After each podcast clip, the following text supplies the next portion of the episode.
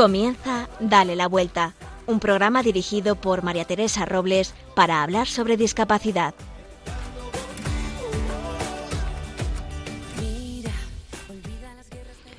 Entramos en diciembre y en este mes está declarado como mes de la discapacidad.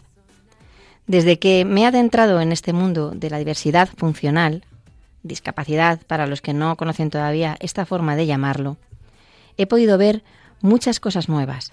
He aprendido y sigo aprendiendo a diario, y mi percepción de la belleza va más allá de lo que esperaba. He conocido gente maravillosa que de otra manera hubiera sido imposible. En definitiva, soy mucho más feliz. Pero me sorprende que no siempre estamos unidos y no siempre perseguimos los mismos fines. Me sorprende, sí. No lo entiendo y no hablo de formas de ver la vida o gustos particulares. No, somos todos muy diversos. Hablo de valores esenciales como el respeto, la libertad, la vida, la normalización en la sociedad de la discapacidad. Creo que como somos parte de la sociedad, caemos en el mismo defecto, y es que no nos escuchamos. Tenemos muchas más cosas que nos unen que cosas que nos alejan. Mucho más para construir y sobre todo tenemos a personas por las que valen la pena intentarlo. No nos empeñemos en decirle al de al lado lo que tiene que hacer, lo que tiene que pensar. Parafraseando a, a San Juan Pablo II, os diré que las ideas se proponen, no se imponen. Miremos con otra mirada, más abierta, más generosa, menos yo, más tú. Hay tantas cosas por hacer en el campo de la discapacidad, tanto que caminar juntos, que no merece la pena perder el tiempo en dimes y diretes. El tiempo se nos da como un regalo y yo no quiero perderlo. Revolucionemos nuestro entorno. Yo quiero construir contigo un mundo más inclusivo, donde las personas con diversidad funcional formen parte activa de él. ¿Quieres unirte a esta revolución?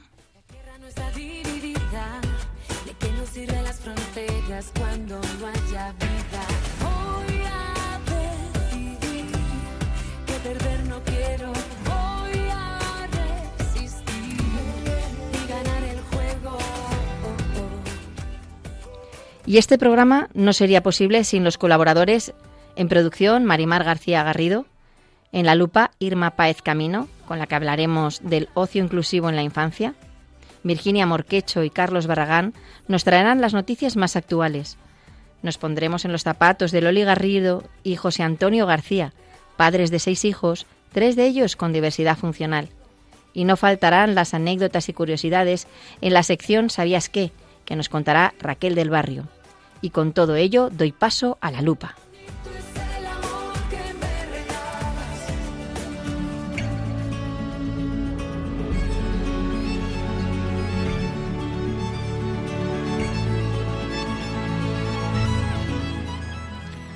Buenos días, Irma. Hola, María Teresa, buenos días. Bueno, Irma, mes de la discapacidad, mes de diciembre, época además en la que preparamos la Navidad y todo, todo esto junto, ¿no te parece súper bonito? Me parece bonito y sobre todo me parece muy especial. El tema que has buscado con tanto cariño hoy en la lupa, ocio inclusivo, suena muy bien. Pues eh, claro que sí, María Teresa. Y es que en este mes, eh, vamos a ver, ¿quién no piensa en las Navidades? En viajar, en ir al cine, en cantar villancicos, ver belenes o ir al teatro. Y si todo esto lo hacemos de una manera inclusiva, yo creo que conseguiremos ese bienestar social y emocional que necesitan las personas con diversidad funcional.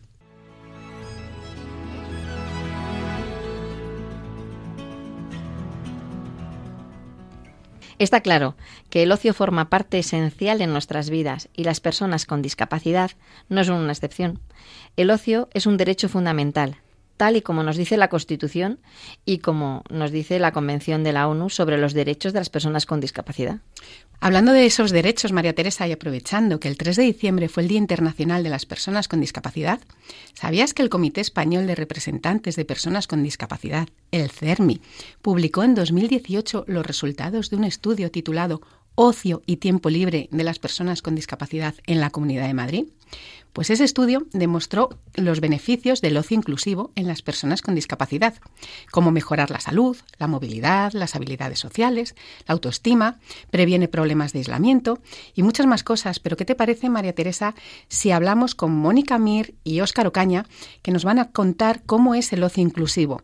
Ellos son los fundadores de la Fundación Distintos y con ellos queremos traer ideas para los que lo necesiten y quieran emprender un camino similar y para enseñarnos esa forma práctica y la importancia que tiene el ocio. Estoy deseando escucharlos. Buenos días, Mónica y Óscar. Buenos días a los dos. Hola, ¿qué hay? Buenas. Hola, muy buenas. Un placer estar aquí. ¿Podéis contarnos qué es la Fundación Distintos? Pues nosotros somos Óscar y Mónica, somos los fundadores de la Fundación Distintos. Tenemos dos niños, un niño y una niña. El mayor eh, tiene una discapacidad intelectual y es un niño maravilloso. Pero digamos que eso nos, nos empujó a aprender más sobre el mundo de la discapacidad y descubrimos que pues el 97% de las personas con discapacidad intelectual, eh, jóvenes y adultos, pues no tienen amigos. Entonces eso pues, fue un, un mazazo que nos llegó un poco al corazón y decidimos pues ponernos manos a la obra. Así que organizamos esta fundación que se llama Distintos porque creemos que, que al final todos somos distintos, ¿no? Y eso es lo que lo que hace que la vida sea más rica y más estimulante y, lo que hace que aprendamos mucho cada día.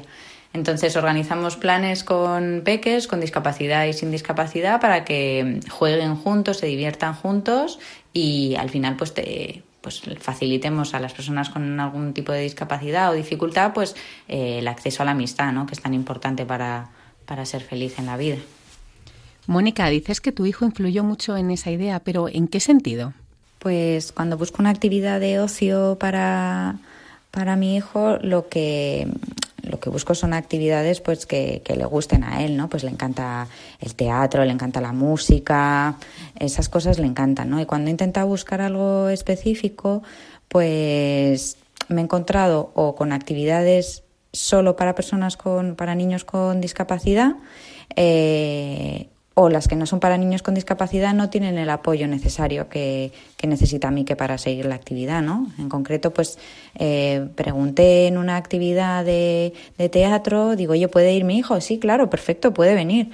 Ya, pero eh, ¿hay, ¿hay alguna persona que, que esté más pendiente de aquellos niños que, que vayan a necesitar un poquito pues que le digan dos veces a lo mejor mm, las instrucciones que ha dado el, el, profesor, porque a lo mejor no la entienden a la primera, o que estén un poco más pendientes de que no se despiste, o en fin, un poco de apoyo. Y te dicen, no, ese, ese recurso no lo hay. Te dicen, pero bueno, apúntale y si va bien que siga y si no va bien, pues que se vaya a casa y no me parece la respuesta adecuada, ¿no? Porque yo luego no puedo decirle a mi hijo, bueno, pues hijo, aunque te guste mucho el teatro, pero como no sigues bien la actividad, pues nada, nos vamos a casa, ya no vienes más. No me parece adecuado.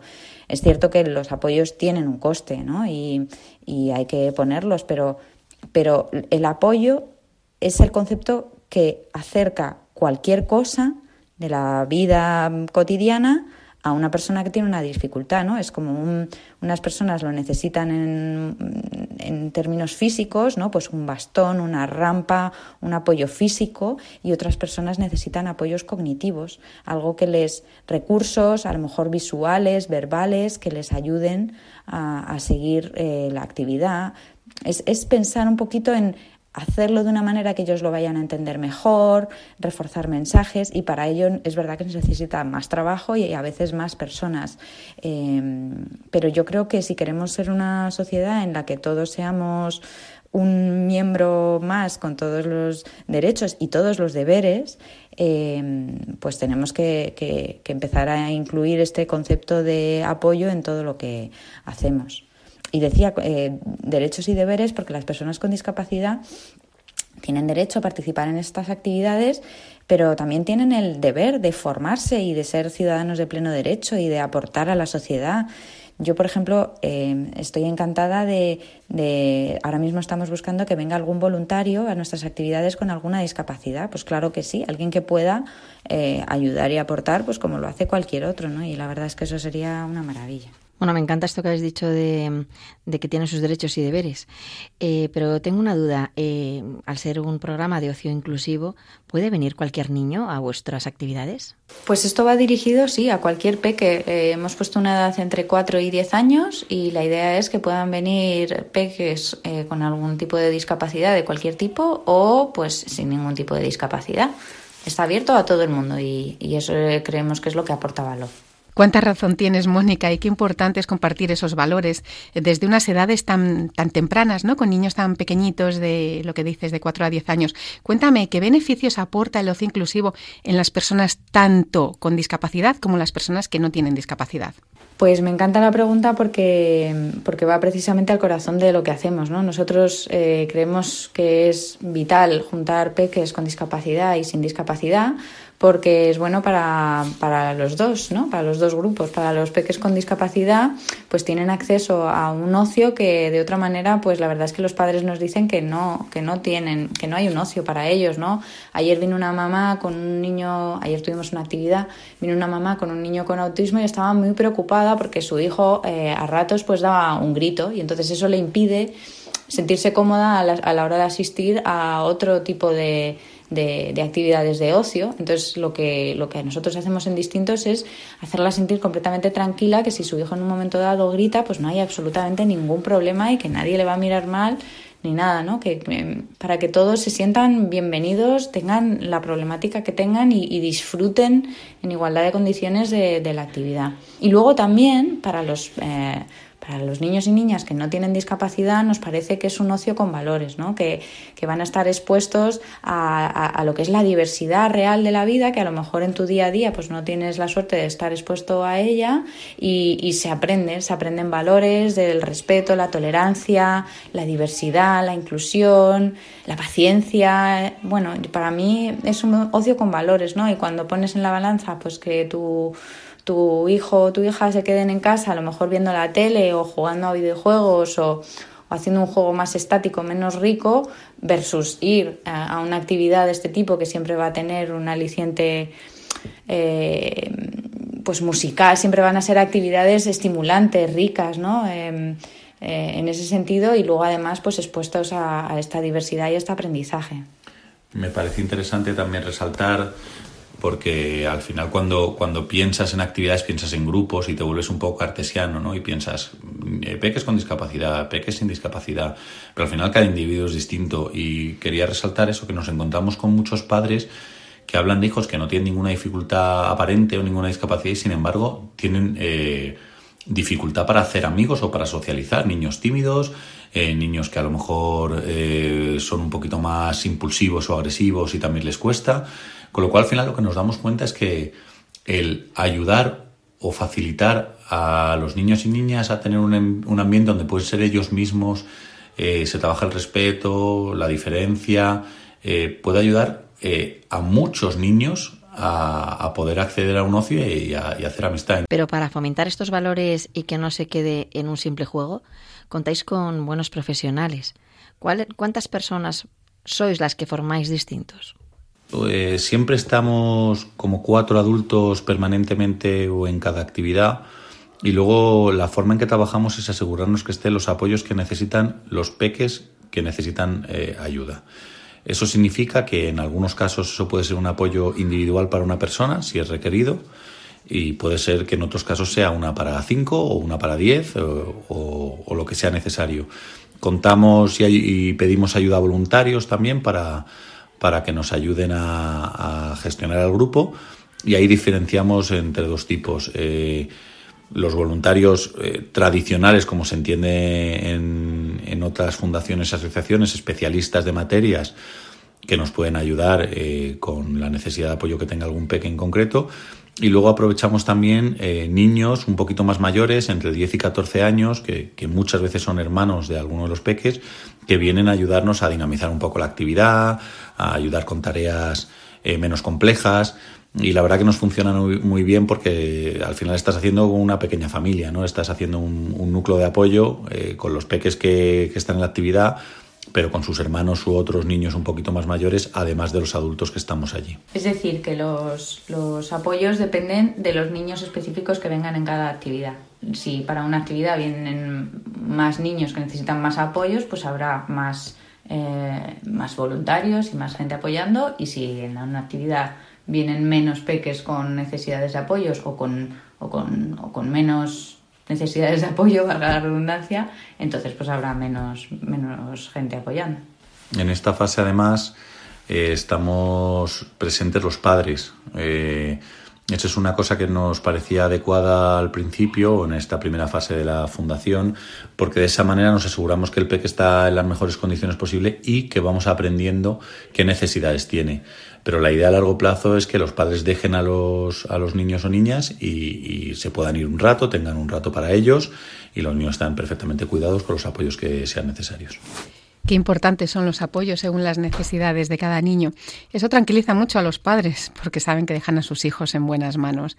Y ahora, con este frío que hace, eh, ¿hacéis alguna salida exterior o todas están en interior? Contarme un poquito. Eh, sí que hacemos salidas al exterior, eh, pero no, no solo y únicamente. Si el tiempo nos lo permite, nos gusta estar fuera y hacer planes fuera pero claro, por ejemplo, en invierno pues buscamos estar en, algún local interior y, y, dependiendo de la actividad que, que, hagamos, eso nos dicta el dónde estar. Eh, las actividades consisten en planes que realmente no, no son súper complejos, es un poco lo que, lo que hacen los niños, ¿no? Eh, pues yo qué sé, una que hemos hecho era superhéroes y superheroínas y los disfrazábamos, les pintábamos las caras eh, y hacíamos una obra como un cuento donde los niños participaban y, el cuento estaba contado en voz alta, quiero decir, no era, un, no era, un, texto con un libro en la mano. Otra que hemos hecho era un pasacalles eh, por Halloween y entrando a locales. Y otra ha sido una actividad musical eh, donde había una profesional que, que cantaba con ellos y hacía juegos musicales. Como veis, las actividades no son súper complejas, lo que nos aseguramos es que tengan eh, que sean interesantes, uno, y dos, que estén los apoyos necesarios para apoyar a aquellos niños que lo necesiten para disfrutar de la actividad. Y eso nos dicta el espacio. Si es una actividad, eh, por ejemplo, de juego en el suelo, pues estaremos en un local interno que tenga un suelo agradable, que esté bien eh, organizado, etcétera. Y si es una actividad que podemos hacer al exterior porque tiene que estar de pie el niño y moviéndose un poco, pues puede ser en un parque. La verdad es que las actividades que cuentas resultan súper atractivas. Pero para que nos podamos hacer una idea como más visual, ¿podrías contarnos alguna anécdota? A ver, pues alguna anécdota. Eh, sí, eh, tenemos una, una, una niña que, que, suele venir a todas las actividades, que ha venido a todas las que hemos hecho.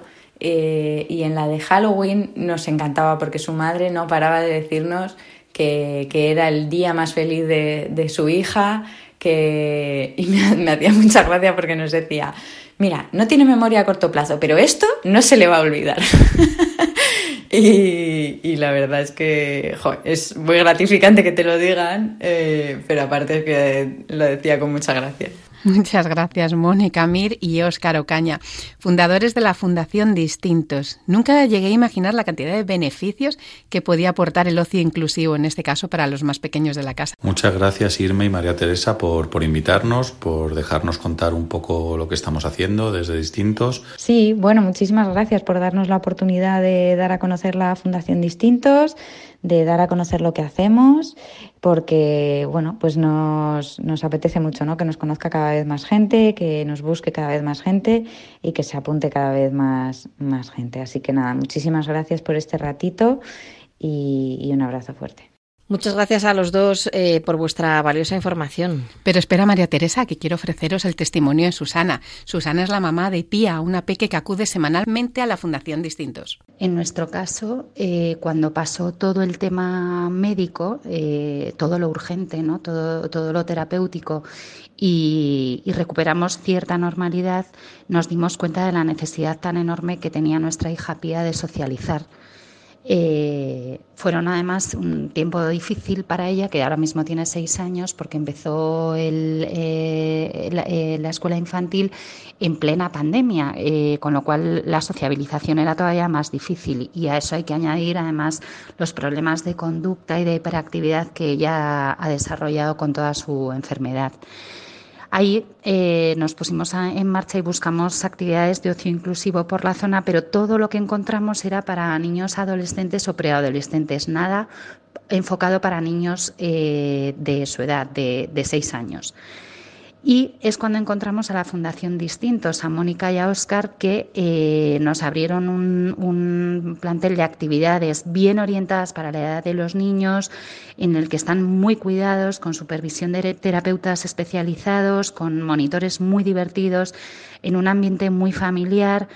Eh, en el que además se lucha por eh, eh, que sea una inclusión real, no solo de niños con discapacidad o con necesidades especiales o problemas, sino todos aquellos padres o incluso abuelos que quieren llevar a sus hijos o a sus nietos actividades de este tipo con niños con problemas a los que tienen que ayudar, a los que tienen que comprender, pues nos pareció que es una educación en valores que encaja completamente con lo que nosotros queríamos.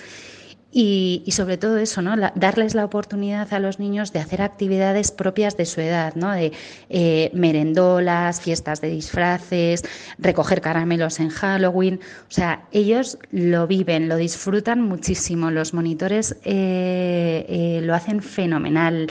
Eh, entonces es un clima súper familiar en el que están muy cuidados y en los que se divierten muchísimo. Y, nada, pues esa es nuestra experiencia y estamos súper contentos y desde luego en la medida que podamos, PIA va a continuar en, en las actividades de la Fundación Distintos sin ninguna duda.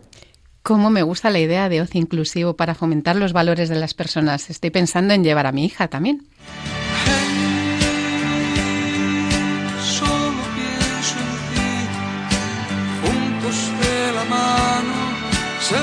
Por el jardín. No puede haber nadie en este mundo. Y con este precioso estribillo de la canción Solo pienso en ti, ponemos el broche final para la sección de la lupa, en la que hemos traído un ejemplo de ocio inclusivo para que nos aporte allí donde lo necesiten todo este conocimiento y todo el mundo que pueda aprovechar estas actividades las pueda utilizar.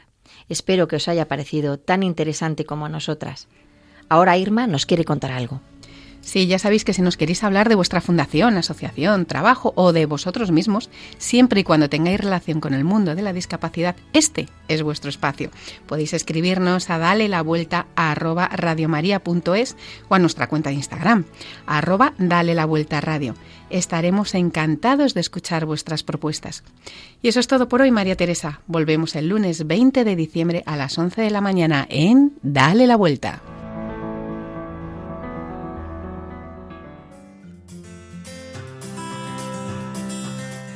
Y con Virginia Morquecho y Carlos Barragán nos tendrán al tanto de la actualidad.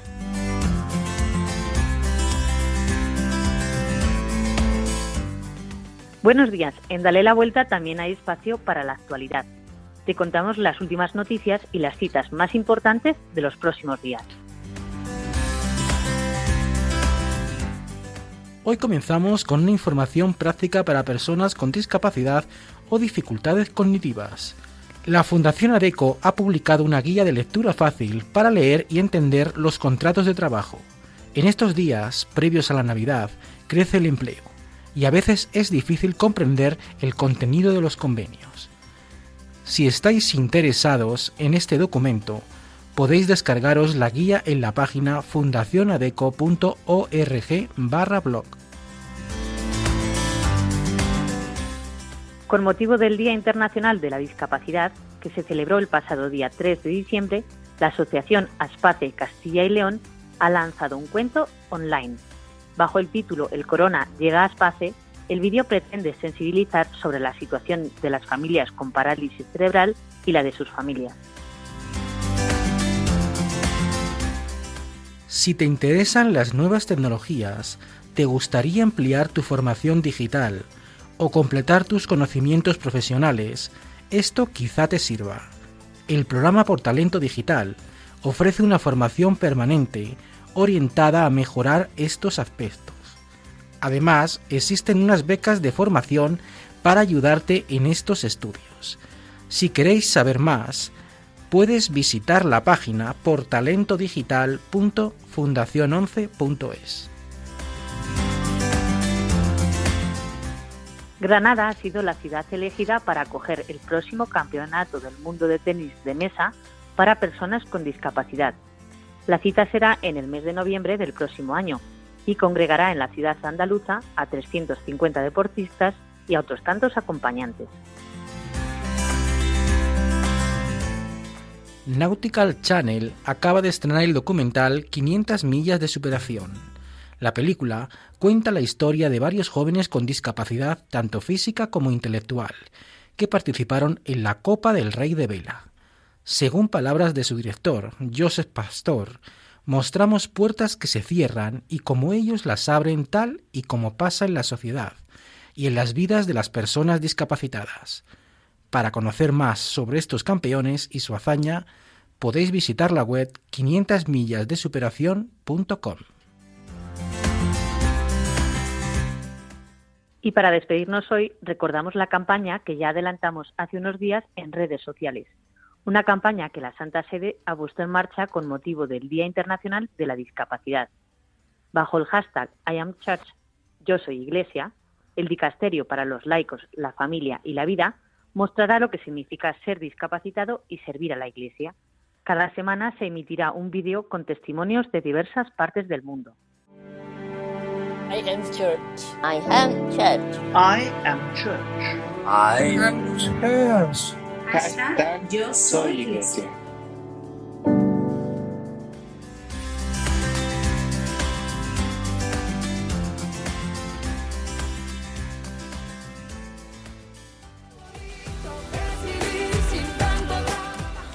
Para los que os habéis incorporado ahora, os recordamos que estamos escuchando el programa Dale la Vuelta, un programa que trata sobre la discapacidad. Y ahora empieza la sección Ponte en mis zapatos.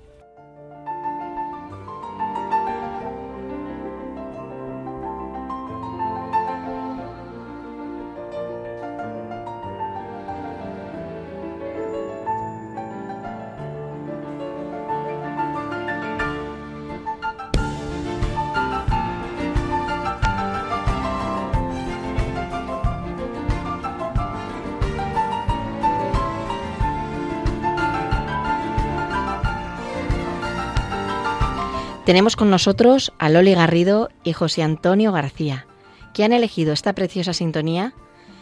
Este matrimonio se casó hace ya... ¿Cuántos años?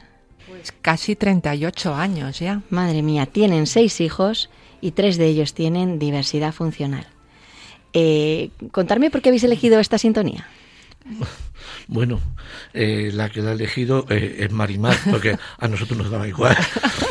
Pero pero mm, esta sintonía es mm, eh, el autor, eh, compositor, que es Raúl Di Blasio, la, mm, la creó, es argentino, y la creó cuando yo, cuando fue a ver a su mujer que iba a tener un bebé, y, entonces le llamó tanto la atención al oír los, los latidos del corazón del niño que, que era, era más rápido desde el niño y al fondo se veía la mujer más lento, el corazón de la mujer. Qué bonito. Y entonces él se quedó muy impactado, muy impresionado y dijo, no puede ser, la vida dentro de la vida.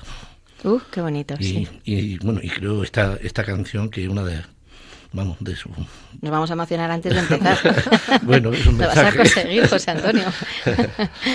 bueno, para que la gente os vaya conociendo, os diré que José Antonio es militar y Loli es ama de casa. Pero yo creo que vamos a entrar en faena para que conozcan bien la, historia de vuestra familia, que es ahora mismo los protagonistas de esta historia, vuestros hijos. ¿Cuántos hijos tenéis, Loli? Tenemos seis hijos. ¿Y cómo se llaman? Pues tenemos a la María, a María del Mar, que es la mayor, y tiene 35 años.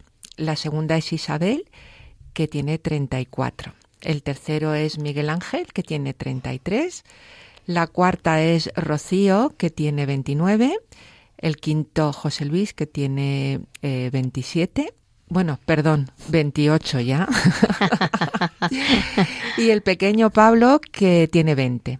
Muy bien. Oye, contarme un poco. Mm, a ver, tenéis tres hijos con discapacidad. Sí. Eh, contarme un poco la historia, cómo, cómo van a, cómo van entrando en vuestra familia y en qué orden. Claro, pues em, la primera en nacer fue María del Mar y cuando nació eh, no tenía ningún problema. E, ella era una niña eh, sin ningún tipo de, problema, ¿no? Que la evolución fue totalmente normal. Después, em, al cabo de los años, se le detectó una enfermedad degenerativa. Cuando empezó a tener seis años es cuando nosotros empezamos a notar que se caía con mucha facilidad, que se cansaba y ya vimos que algo estaba pasando. Se tardó un tiempo en, llegar a un posible diagnóstico porque al principio se pensó que podía ser un tumor y gracias a Dios, bueno, pues se vio que no, que no era y al final se llegó a que era una enfermedad degenerativa, pero no es ninguna de las conocidas hasta hoy. Eso ocurrió cuando María del Mar tenía seis años y yo ya estaba embarazada de mi, de mi cuarta hija. Entonces, vamos a volver a empezar. María del Mar Luego nació Isabel eh, y luego nació Miguel Ángel. A los dos años nació Miguel Ángel, que es un chico síndrome de Down. Hmm. Después eh, me quedé embarazada de Rocío. En el, cuando yo estaba embarazada de siete meses más o menos es cuando se le diagnosticó a María del Mar que tenía una enfermedad degenerativa. O sea, tenías cuatro hijos. Ya, sí. Bueno, a punto de nacer Rocío, la cuarta. Y luego eh, nació mm, efectivamente Rocío, luego nació al cabo de un año y medio nació José Luis y al cabo de siete años nació Pablo, que es un chico que tiene acondroplasia. ¿Qué es la acondroplasia? qué mal lo digo, ¿eh? Es que es un, es un término que no estamos muy acostumbrados en la sociedad. Em, vulgarmente era lo que nos, antiguamente se llamaba eh, un, un enano. ¿Qué ocurre? Que eso, ese término es un poco peyorativo. Es peyorativo, sí, sí. Con lo cual hay que llamarlo, pues de verdad, ¿cómo se llama? ¿no? Y es acondroplasia. Esto me lo tengo que aprender, no te preocupes. bueno, cuando, cuando os enterasteis, eh, José Antonio, que Marimar tenía una enfermedad rara, que imagino que tendría un proceso, o sea, eso no te lo dicen de la noche a la mañana, sino que hay un proceso de pruebas. Eh, ¿Qué pasó por tu cabeza? Bueno, es que ahora mismo a la pregunta me estoy acordando de, también de Miguel Ángel, de Horacio, y también nos dieron la noticia que venía un, chico pues, que se llamaba la enfermedad de síndrome de Down. Y de Marimar, pues fue poco a poco, eh, nos fuimos enterando realmente, no de la enfermedad, sino de la evolución de ella, de cómo cuando, cuando estaba, cuando es que Marimar estaba, corría, se movía, bueno, siempre ha sido un bicho. ¿eh? y y, la, entonces me... Eh, y entonces nos dimos cuenta cuando la llevamos al colegio de aquí del, del, barrio, al inicio, pues que no podía, que le costaba andar. Y entonces, bueno, no le prestamos mucha atención a eso, pero cuando llegamos a casa vimos los zapatos, las puntas de los zapatos, eh, pues gastadas, eh, fue, fue, cuando nos empezamos a observarla y preocupando. Y también te decía, papá, no corras, no, no, no corras, no corras si no estamos corriendo, estamos andando. Y así empezó la enfermedad y luego ya pues eh, nos pusimos a averiguar, porque éramos muy jóvenes, no teníamos ningún tipo de experiencia y empezamos a, a, ver qué podía Bueno, y que ahora se oye mucho lo que es una enfermedad rara, y ya te suena hasta familiar la palabra eh, enfermedad rara, pero, pero hace 35 años mm, erais, debíais pensar que erais los únicos en el mundo. me, contabais que esto ha sido eh, en realidad después del nacimiento de Miguel Ángel. Sí. Entonces, para que la gente no, no se líe con la historia, primero eh, apareció la discapacidad en vuestra vida con Miguel Ángel. Con Miguel Ángel. Eh, que, que, tiene síndrome de Down. Sí. Y, y esto, cuando lo, lo, supisteis cuando lo tenéis en brazos, os lo diagnosticaron antes, contarme un poco. No, nos lo diagnosticaron cuando, en el momento del nacimiento, cuando nació. Hasta entonces yo tuve un, embarazo totalmente normal. No tuvimos ningún, vamos. Entonces no se hacían ningún tipo de pruebas y... No, las, e, se hacían tres ecografías, una por cada trimestre y las analíticas correspondientes. Y, y, bueno, era el tercero de mis hijos, o sea que todo, todo fue normal. El embarazo fue normal y todo normal. Se detectó en el momento del parto. Y cuando, y y cuando llegó el momento de, del parto, eh, ¿quién se enteró primero? ¿José Antonio o...? o, Loli, que es la madre? se lo dijeron primero a Tony, se lo dijeron a Tony. No, no, sabíamos qué era. un síndrome de Down en, aquella época era una enfermedad, vino, vino un síndrome de Down y ¿qué es eso? y nos lo explicó el médico, que era un chico pues, que venía con unos rasgos especiales y tal, y, bueno, pues lo admitimos como, vamos a ver qué, qué es, ¿no? Y, y nada más. Y, y, ahí empezamos a investigar, que siempre hemos hecho eso, averiguar qué es, cómo se podía ayudar. Qué importante. Mm. Entonces no había, no, no había como ahora asociaciones ahora había muy poquitas y, eran En eso sois unos pioneros. Los, los padres de, de, esa época, yo siempre digo que gracias a vosotros nosotros tenemos el camino muy hecho. Gracias a, a, vuestra valentía y a vuestra audacia. Esto es una realidad, a vuestra investigación. Sí, bueno, empezamos a movernos y a averiguar dónde, quién podía aconsejarnos. Y es muy importante que al principio que se dejen ayudar, que busquen información, porque al principio es un golpe muy, muy, muy duro y te quedas ahí como parado y no sabes qué hacer. Y luego, pues sí, ya vas, vas aceptando, aunque nosotros lo aceptamos normalmente, la verdad, como hemos hecho siempre. Pero, pero sí, vas conociendo, vas conociendo. ¿Y cómo es Miguel Ángel? Mira, nosotros en broma en casa eh, los diferenciamos por los rubios y los morenos. Tenéis unos cuantos rubios, unos Tenemos tres rubios y tres morenos. Y, los rubios son de armas tomar. en los rubios están María y Mar, Miguel Ángel y Pablo, casualmente. O sea que que los rubios son de armas tomar. Bueno, Miguel Ángel es un cielo de, niño, ¿no? Eh, digo de niño aunque él ya dice que no es un niño, que es un hombre, pero tiene esa mirada de la vida limpia de los niños que no se le va a ir nunca y entonces le hace ver eh, la vida pues pues con ojos distintos, ¿no? De, de, de otros, de otros que no tengan síndrome de Down esa, esa manera de no rebelarse ante las situaciones, esa, ese cariño y ese, y ese amor que, que, desprenden, pues les hacen especiales, sin duda. Sin duda. Y lo que aporta Miguel Ángel no lo puede aportar ningún otro. No, yo siempre digo que Miguel Ángel fue el que me enseñó a ser madre, a pesar de ser el tercero de mis hijos. Fíjate. Sí, sí, sí. Bueno, entonces, eh, acto seguido luego vino Marimar porque fue no es que no es que viniera porque naciera sino porque, fue cuando le detectó la discapacidad que yo me imagino que eso sí que llevaría más trabajo. Sí. Em, fue muy distinto. Fíjate nosotros con, con nuestros tres hijos han sido unas experiencias siempre muy distintas porque han necesitado cosas muy distintas.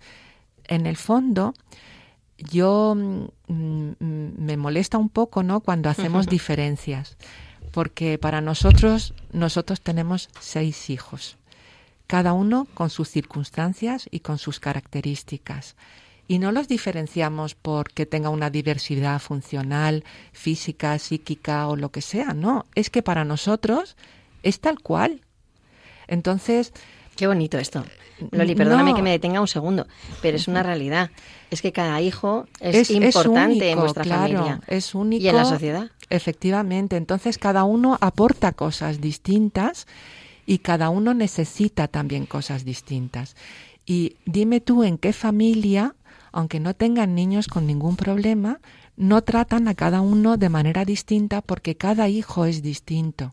Totalmente. Entonces, lo suyo es darle a cada uno lo que necesita y eso es muy difícil, es muy difícil. Eh, la, experiencia de, educar a los hijos es cada vez más complicada, con lo cual... Pero qué mm, bien lo habéis hecho, por favor. Tenéis unos hijos estupendos.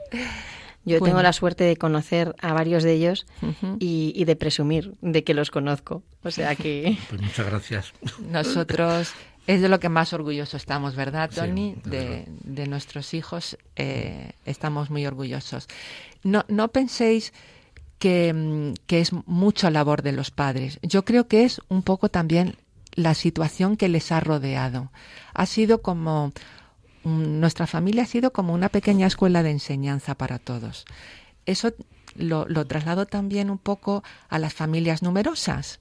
En las familias numerosas se, se aprende de manera natural a compartir, a ser generosos, a ser ordenados, eh, a, aprender cada uno y a ser un poco más independiente, en fin, pues mm, en las familias donde hay alguna disfuncionalidad o discapacidad o como le queramos llamar, pues los hermanos lo ven de manera natural porque crecen con, con eh, su hermano que necesita otra serie de cosas. Qué bonito. Em, cuando, cuando ya parecía que empezabais, mm, bueno, pues a acostumbraros a, dos discapacidades en casa, más vuestros hijos que van llegando, em, y ya pensabais que estaba, oye, habéis cumplido, ¿eh? con Dios y con España en el sentido de que tengo dos hijos con discapacidad, tengo otros tres hijos, no, cuatro hijos más. Aparece, aparece nuestro Pablo. Nuestro Pablo, sí. Nosotros que en casa nos reímos siempre mucho y tenemos mucho sentido del humor. Eh, Qué bueno es lo del sentido del humor, es fundamental para, para la vida. ¿eh? Sí, sí, sí, claro, efectivamente pues eh, dijimos, bueno, pues esto es como cuando vas al supermercado y tienen tres por dos y te, te regalan uno, pues nosotros dijimos, pues nosotros con cinco nos regalaban uno, lo que pasa es que tardaron unos años en regalárnoslo. Y a los siete años de tener a José Luis nos llegó Pablo, que, es un niño muy querido y, muy deseado por, por, por, todos sus hermanos, sobre todo, y tengo que insistir, por José Luis, que estaba como loco por tener un hermano o una hermana pequeña. Nos decía siempre, es que es tan injusto que en esta casa todos tengan hermano pequeño menos yo. Así que... Esa eh, frase es muy buena. sí, era como muy injusto. Y entonces nosotros le decíamos, hijo, pero si viene, viene, pero si no, no viene es porque ya no, y serás tú el pequeño. Y entonces, eh, siempre que veía un carrito de bebé, vamos, me decía, mamá, por favor, aunque sea una hermana, si no es un hermano, aunque sea una hermana. Y yo decía, hijo, pues... si no hay más remedio, pues claro. Pero la cosa es que tardó, tardó, sí, sí, sí, efectivamente. Y luego al final nos llegó Pablete, que Pablete es el único al que se le detectó, se le detectó una malformación en el embarazo. Y cuando os enterasteis de esto, yo creo que estaba Loli sola en ese momento, ¿no? Sí, sí, normalmente porque por nuestras circunstancias era muy complicado que, poder ir los dos a las revisiones médicas y mm. todo eso. Así que estaba yo sola. Eh, fue un, yo siempre pienso que fue un trago para el médico. Ah, qué bueno. el tener que, sí, sí, sí, porque tuvo que ser tuvo que ser difícil, ¿no? Explicarle a una madre en su sexto embarazo con, con, los antecedentes que teníamos ya de dos, de dos hijos con más dificultades, explicarle que algún problema tenía y el médico no sabía cuál era en sí el problema, pero veía que eran, era una cosa complicada, pues se tuvo que armar de valor. Cuando se lo dijiste a José Antonio, ¿qué te dijo? Pues, ¿Lo recuerdas? Em, fue en el Hospital del Aire. Fui, sí, fue en el Hospital del Aire. Pues em, poco antes ya de que, de que fuera de que llegara el momento del parto, en el, cuando ya pasaron las navidades, estaba previsto que, que, Pablo naciera en el mes de marzo.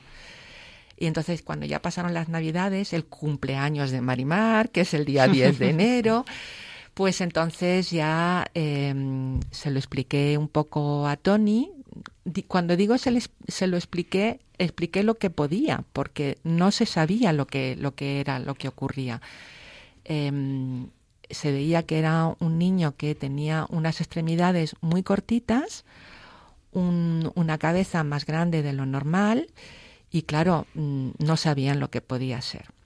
Eh, pues eso fue lo que le conté a Tony y a partir de ese momento Tony se puso a pensar cómo poder ayudarme.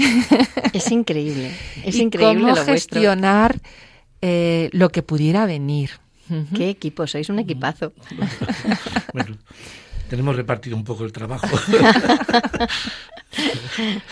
Hoy, eh, cuando, cuando nació ya por fin Pablo, Em, y ya empezasteis a aprender, porque veo que vosotros enseguida os ponéis manos a la obra eh, y cómo poder ayudarle. ¿cómo recibieron a Pablo el resto de los hermanos? Ah. bueno, mirar, em, en mi casa a todos les gustan los niños, a Marimar especialmente y a José Luis el quinto igual. María del Mar se pasó todo el embarazo diciendo que iba a ser un niño y que se iba a llamar Pablo. Qué barbaridad lo demás. Sí, y entonces, sí, y entonces eh, los demás opinaban de manera distinta. Uno quería que se llamara Sergio, otro quería que, a lo mejor sí era. Bueno, la cuestión. En el momento de que nace ya eh, Pablo, pues ya teníamos asumido que el niño iba a llamarse Pablo.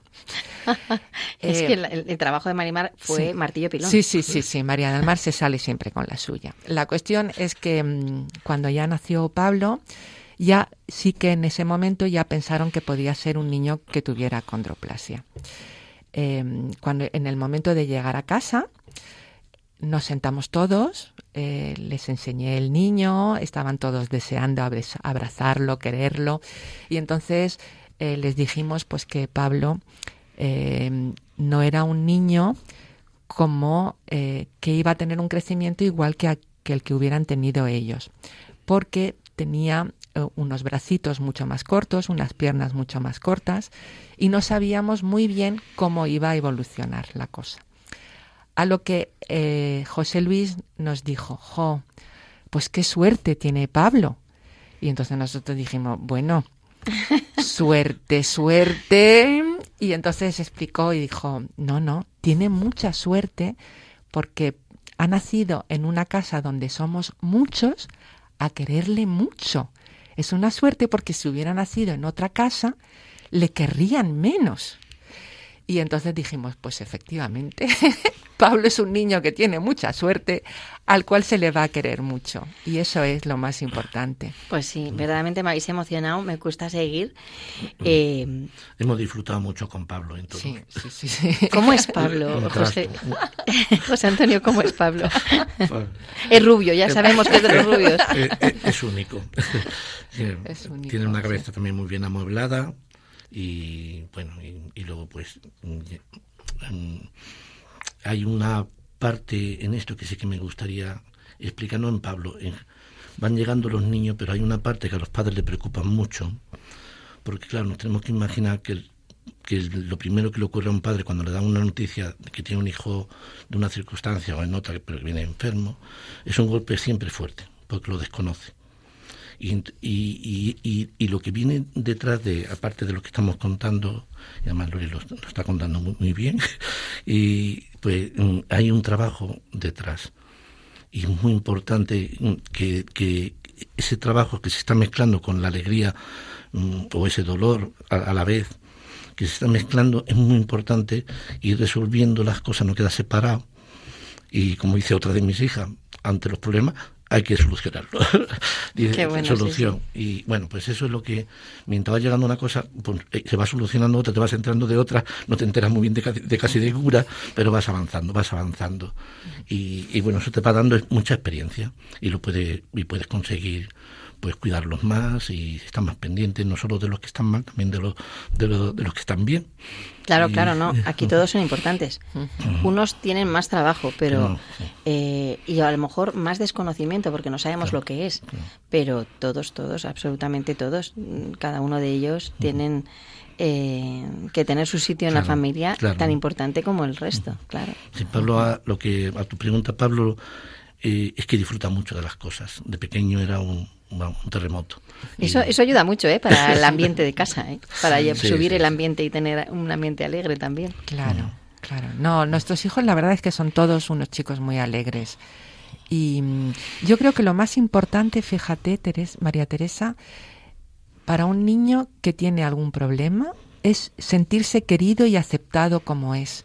Si en la familia se le acepta y se le quiere como es, ese niño evolucionará bien porque es lo más importante, el que, el que un niño se sienta querido y que se le, se le acepte como es. Con Qué bonito eso, es que eso es fundamental. Yo creo que para cualquiera. Por eso yo, lo de las diferencias no, no va con nosotros mucho. porque, porque en el fondo a todos nos pasa lo mismo, ¿no? Bueno, estamos en Radio María, el Señor a cada uno nos ha hecho distintos y nos quiere a cada uno como somos, a cada uno con sus cualidades y con sus defectos. Y nos quiere porque sí, porque Él quiere. Y entonces, eh, no porque nos lo merezcamos, no porque seamos más guapos, no porque tengamos gafas, no porque seamos rubios, ni más inteligentes, ni sepamos correr mucho. Nos quiere porque sí, porque somos cada uno uno de sus hijos. Y no hace diferencias. Entonces, nosotros tampoco deberíamos hacerlas. No deberíamos. Mm. Qué bonito, me estáis emocionando todo el rato. No sé si voy a necesitar unos pañuelitos. Pero es verdad que lo que contáis es, esencial para entender lo que significa la vida de las personas. Eh, si entendemos que cada persona tiene un valor infinito. Infinito. Cada vida mm. eh, es un si vemos con los ojos de Dios, ¿verdad? Efectivamente. A las personas mm, lo haríamos de otra manera. Eh, una de las preguntas que os iba a hacer es Mm, justo eh, relacionada con mm, en qué sitio está Dios en vuestra vida y como eh, me habéis respondido un poquito, pero me gustaría eh, que me contarais, ¿no?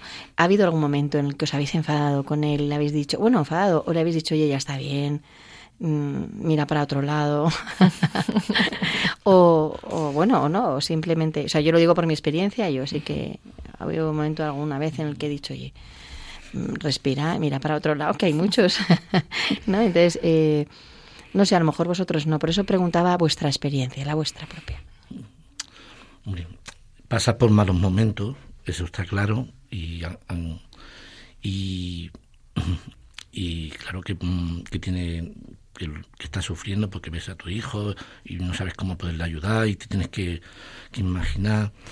Pero mm, nosotros siempre hemos tenido mucha confianza en Dios, sin conocerlo al principio mucho, porque, porque, claro, es joven y tampoco tiene mucha experiencia de, cómo actúa el Señor, mm. y, pero siempre hemos tenido mucha confianza y siempre se ha resuelto todo.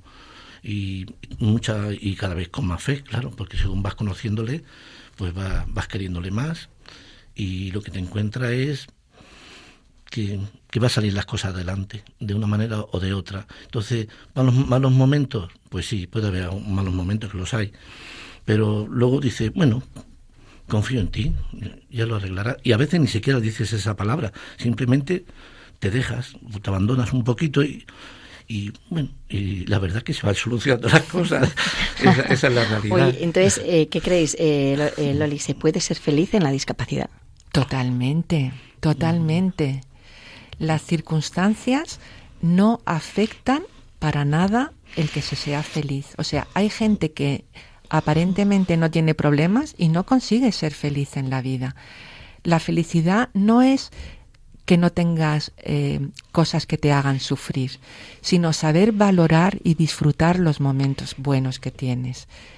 Eh, nosotros en nuestra familia, por supuesto que, como decía Tony, hay momentos en que han sido momentos muy duros, sobre todo en los momentos en los que está ahí permanentemente el dolor. Nosotros con María del Mar, que tiene sus momentos de sufrir mucho, de mucho sufrimiento, em, es, es, una cosa que mm, no se puede explicar. O sea, eh, es una cosa que te pone por dentro, o sea, eh, el alma se te sale, no sé cómo explicarlo, ¿no? Harías cualquier cosa por librar a un hijo tuyo de ese mm. sufrimiento, ¿no? Pero el Señor ha sido el primero y la Virgen ha sido la primera. Si ellos nos han dado su ejemplo, ¿quién, ¿a quién le cabe duda de que la Virgen ha sido feliz? ¿A quién le cabe duda de que Jesús no haya disfrutado con los apóstoles, con María Magdalena, o sea, es imposible pensar eso. Gracias, Loli Garrido, Antonio García, por compartir con nosotros a vuestra familia tan maravillosa y habernos dejado este pedacito mm, tan precioso de vuestra vida.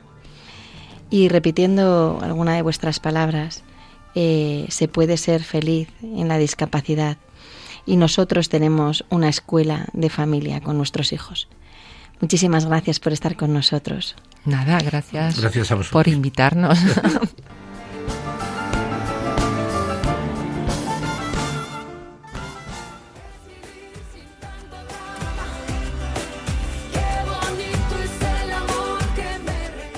Y ahora os dejo con Raquel del Barrio para ver qué aprendemos en ¿Sabías qué?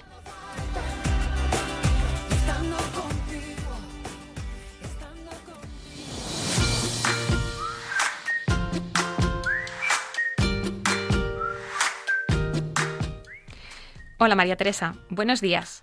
Buenos días queridos y queridas oyentes.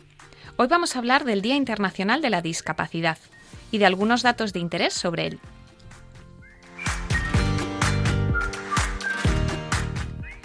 ¿Sabías que en 1992 la Asamblea General de Naciones Unidas declaró el día 3 de diciembre como Día Internacional de la Discapacidad? El objetivo de la declaración de este día era promover los derechos, el bienestar y el desarrollo de las personas con discapacidad en todos los ámbitos de la sociedad. Años después, esta misma organización aprobó la Convención sobre Derechos de este colectivo, de la que hablaremos en el próximo programa. Según un informe elaborado por la Organización Mundial de la Salud, la OMS, actualmente más de mil millones de personas en todo el mundo viven con algún tipo de discapacidad. Esta cifra supone cerca del 15% de la población mundial. De ellas, casi 200 millones presentan dificultades considerables en las tareas más cotidianas.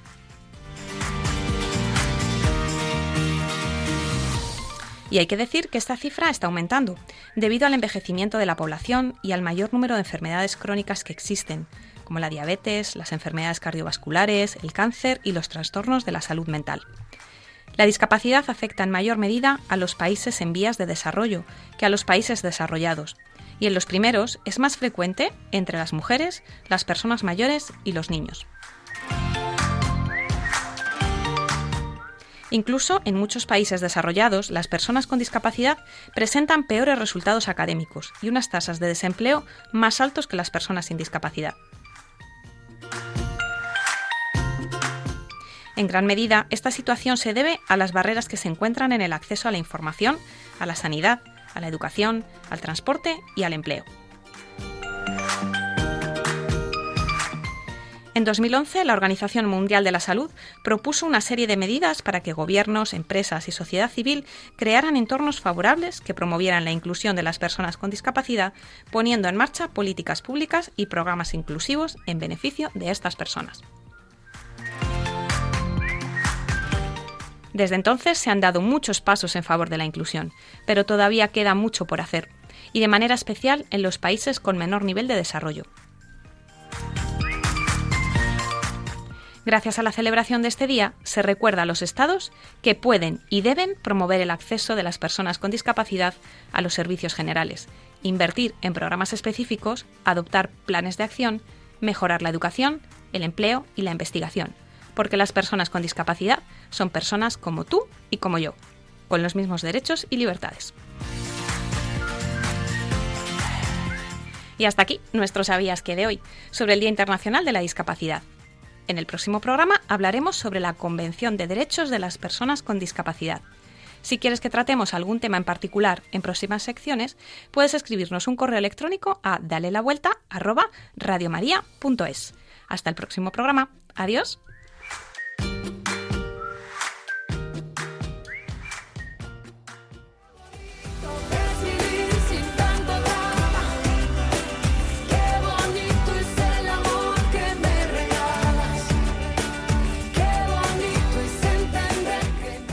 Y con esta sección llegamos al final del programa.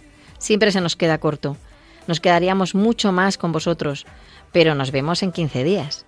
Mientras, si queréis volver a escucharlo, podéis hacerlo en el podcast de Radio María, en el programa Dale la Vuelta.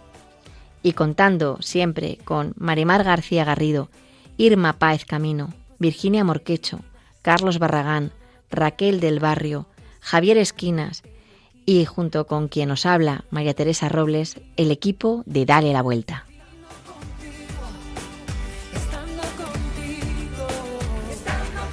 Concluye así en Radio María, Dale la Vuelta, un programa dirigido por María Teresa Robles para hablar sobre discapacidad.